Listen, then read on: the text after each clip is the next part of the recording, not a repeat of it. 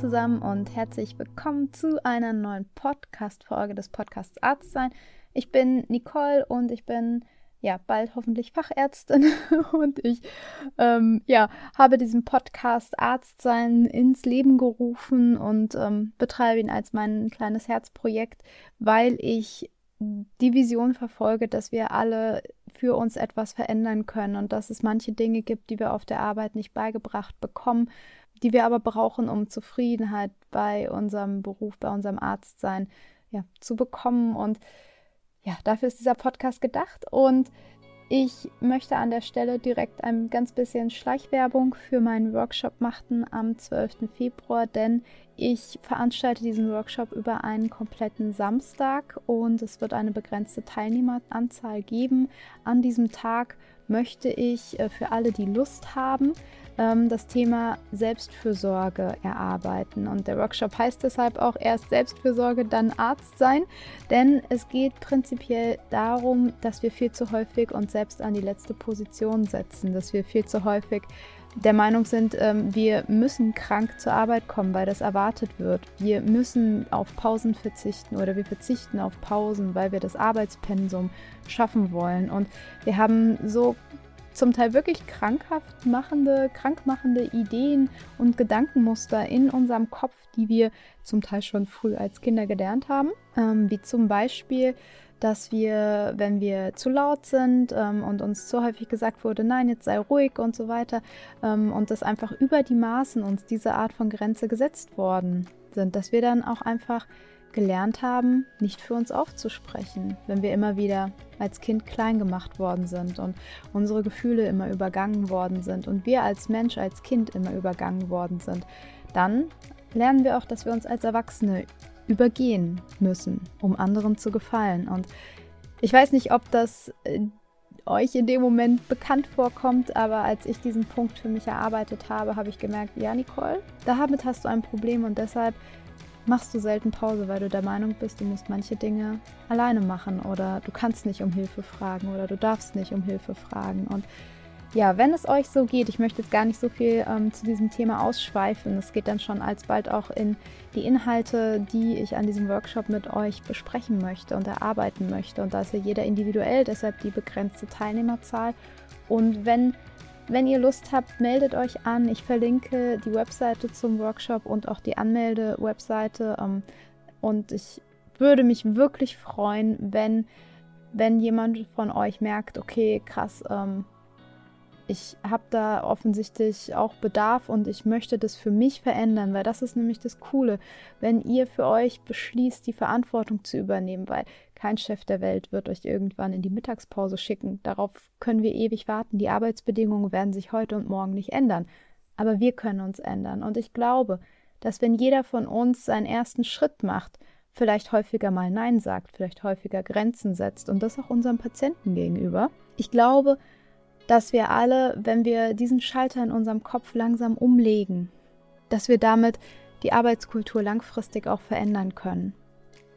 Das glaube ich ganz fest. Und wenn ihr Lust habt oder wenn du Lust hast, mich dabei zu begleiten und du Lust auf diesen Workshop hast und auf die gemeinsame Arbeit, die wir dann da zusammen machen können und auf das Workbook und die Aufgaben, dann würde ich mich total freuen. Und ja, melde dich gerne an, komm dazu. Ähm, ansonsten, ja, was habe ich heute für ein Thema mitgebracht? Heute möchte ich, ähm, weil jetzt ja gerade irgendwie Januar angefangen hat und wir alle frisch in Anführungszeichen ins neue Jahr starten, habe ich mal mein letztes Jahr reflektiert und da ist ja einiges passiert. Und da möchte ich die wichtigsten Erkenntnisse, die ich letztes Jahr sozusagen in der Klinik gesammelt habe, die möchte ich einmal, ja, aufführen, als Impulse mitgeben, weil ich weiß nicht, ich fand das ehrlich gesagt ganz wertvoll, einfach mal zu überlegen, was habe ich letztes Jahr eigentlich gelernt und was können andere davon mitnehmen. Und insofern habe ich jetzt mal ähm, ja meine Top 4 Liste an Dingen, die, ähm, die ich mitgenommen habe, die ich gelernt habe, die habe ich jetzt mal für euch zusammengefasst. Und ja, kommen wir direkt schon zum ersten Punkt. Und der erste Punkt ist, wenn du Lust hast zu lernen, dann lerne gemeinsam. Und für mich war es letztes Jahr so, für mich hätte dieses Jahr eigentlich, ähm, also letztes Jahr, also 2021 hätte eigentlich ab September schon meine Facharztprüfung angestanden. Entsprechend hatte ich mich auch super motiviert schon zu Beginn des Jahres hingesetzt, um einen Lernplan gemacht und ich habe sogar mit einer Freundin in regelmäßigen Abständen mich verabredet gehabt und wir haben die Themen erarbeitet und sie dann besprochen. Und mir hat das einfach super viel Spaß gemacht, zusammen zu lernen. Und ich habe das komplett unterschätzt. Ich hätte das nicht gedacht. Ich habe das all die Jahre nicht gemacht und es hat mir eine richtige Lernkurve bereitet und die Zeit und alles, was ich an Inhalten mit dieser Freundin erarbeitet habe, das möchte ich einfach nicht missen. Und genau diese Themen habe ich dann auch in den Monaten danach inhaltlich immer und immer wieder benutzt und vertiefen können. Also es war einfach richtig genial, was ich an Lernzuwachs bekommen habe aus eigenem Antrieb und einfach, weil wir zu zweit gelernt haben. Und wir haben uns dann ähm, über Zoom-Meetings beispielsweise mal getroffen, weil es wegen Corona oder wegen Diensten oder so nicht ging. Und dann immer schön mit einer Tasse Tee oder einer Tasse Kaffee und wir haben erst ein bisschen geschwätzt und dann das Thema besprochen. Und gerade wenn die Person an der anderen Klinik arbeitet, super cool, weil ihr euch gut austauschen könnt. Und deshalb hier nochmal mein Tipp. Wenn du Lust hast, dich fachlich zu entwickeln und du wirklich motiviert bist und du ähm, da einfach richtig Bock drauf hast, dann nimm dir die Zeit zusammen mit einer weiteren Lernperson und erarbeitet euch die Inhalte gemeinsam. Mich fachlich weiterzubilden ist leider im Laufe der Zeit immer mehr eingeschlafen und so hat es mir total viel Spaß gemacht, die Studien und die Leitlinien mal wieder durchzuarbeiten. Und für dich ist es ebenso möglich. Also wenn du beispielsweise frustriert bist, weil die Weiterbildung in deiner Klinik zu kurz kommt und du aber etwas Zeit in dich und dein fachliches Wissen investieren möchtest, dann probiere es, übernimm die Verantwortung und such dir einen Lernbuddy. Richtig cool. Und damit komme ich schon direkt zu meinem Tipp Nummer zwei. Überschätze dich nicht und höre auf deinen Körper. Leider hatte ich mich dann mit allem irgendwie auch etwas übernommen, denn ich habe sehr schnell gemerkt, dass ich mit zwei Wochenenden, mit Doppeldiensten und Lernen und Podcasten und neun bis zehn Stunden Arbeiten pro Tag ohne Mittagspause, bei dann ja zwei Wochen am Stück, ich bin an meine Grenzen gekommen und ich habe diese eigentlich täglich überschritten. Mein Körper hat mir viele Signale gesendet. Ich war unkonzentriert, hatte ständige und andauernde Müdigkeit und das waren so die ersten zwei Zeichen. Und ich habe reagiert, denn ich habe das Lernen dann tatsächlich reduziert und ich bin mit Arztsein auch in eine Pause gegangen. Es gab dann ja die Sommerpause, die relativ lange anging. Und die Arbeitsbelastung ging aber unverändert weiter, sodass ich dann auch unter Schlafstörungen, unter Kopfschmerzen und dann irgendwann auch an körperlicher Erschöpfung gelitten habe. Und in meinem zweiwöchigen Sommerurlaub habe ich dann auch echt lange gebraucht, um abzuschalten und in die Entspannung zu kommen. Und die ersten Tage habe ich täglich aus heiterem Himmel angefangen zu weinen. Und in der zweiten Woche war es dann irgendwann besser und ich war dann in Ruhe und war entspannt, aber das war auch nur von kurzer Dauer, weil ich wusste, okay, krass, übermorgen ist Freitag und dann fahren wir wieder zurück. Und dann würde ich wieder arbeiten gehen. Und diese Situation, die konnte so für mich nicht weitergehen. Und das war dann auch der Moment, wo ich mich nach Hilfe umgeschaut habe und noch im Urlaub Kontakt zu meiner Therapeutin aufgenommen habe. Deshalb mein Tipp Nummer zwei, und der kommt wirklich, der kommt von Herzen und aus, ja, aus meiner Erfahrung. Wir sind keine Maschinen.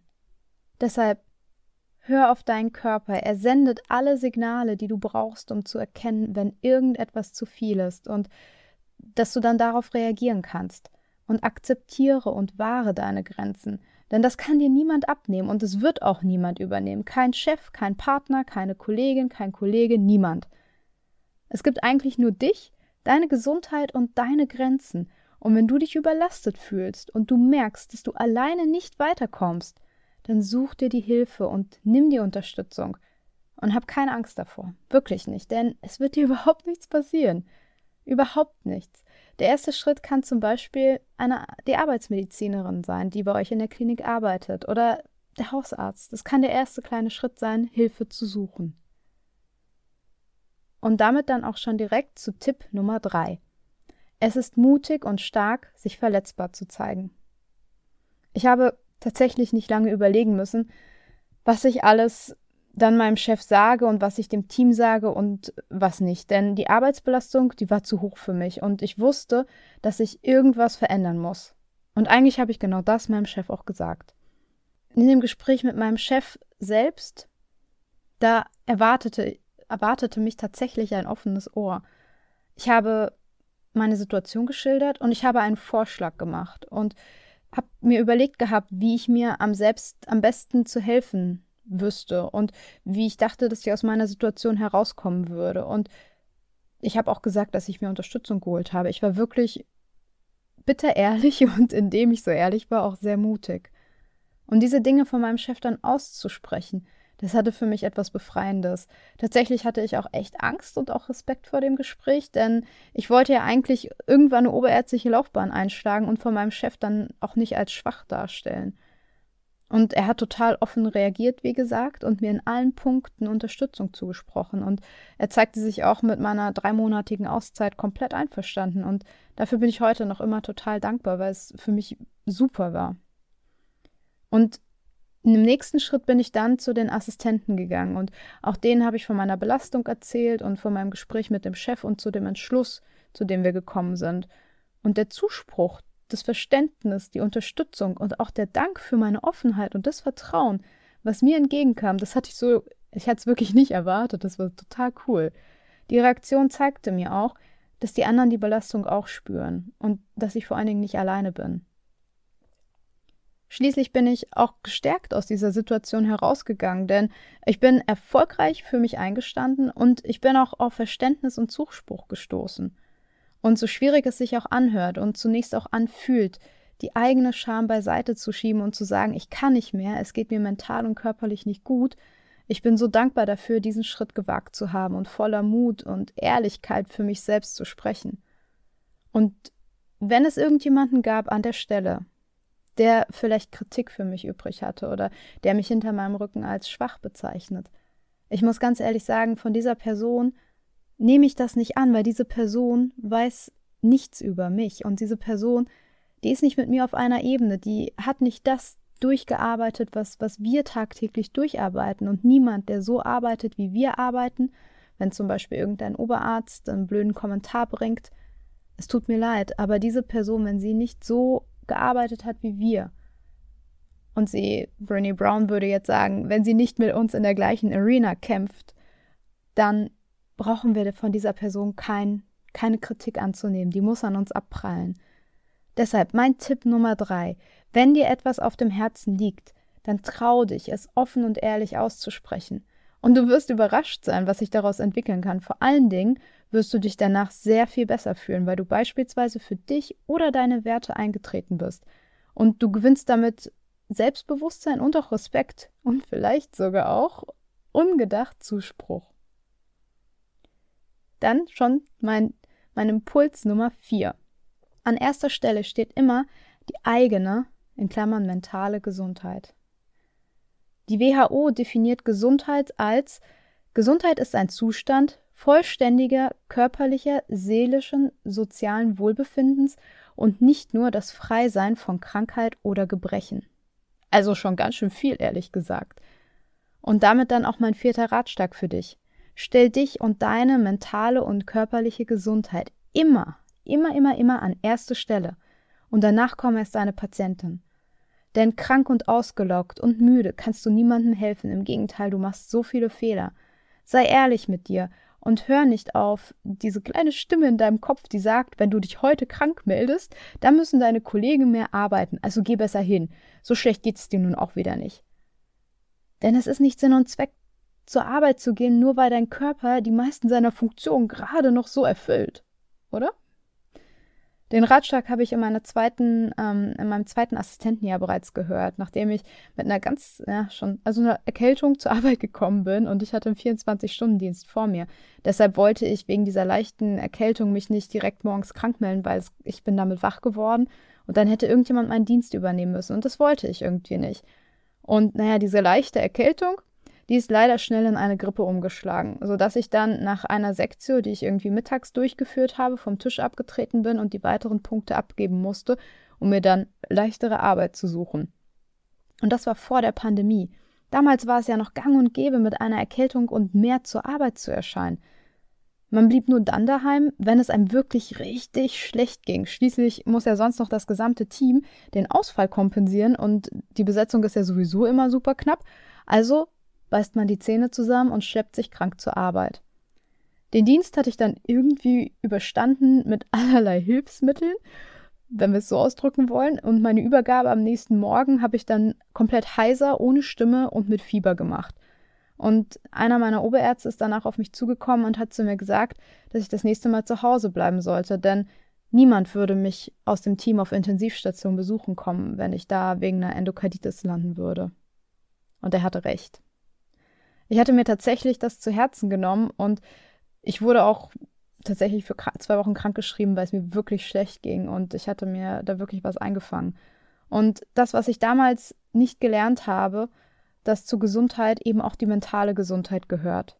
Und als ich letzten Sommer dann jeden Morgen im Auto geheult habe, weil man schon die Arbeitsbelastung, ja, vor, die habe ich schon vor mir gesehen, das ist nicht gesund abends erschöpft und unterzuckert nach Hause zu kommen, weil man wie im Hamsterrad schnell, schnell eine Patientin nach der anderen abgearbeitet hat, ohne eine Verschnaufpause zu machen. Auch das nicht gesund. Und doch wollte ich das Team ja nicht im Stich lassen. Ich dachte, ich müsste alles schaffen und aushalten und dass ich stark sein müsste. So habe ich das ja auch gelernt gehabt. Wer kennt denn nicht dieses Indianer kennen keinen Schmerz? Und ich wollte auch dazugehören. Auch wenn meine Belastung immer, immer weiter stieg, ich befand mich also eigentlich in so einer Abwärtsspirale und die hat mich wirklich an den Rand eines Burnouts gebracht.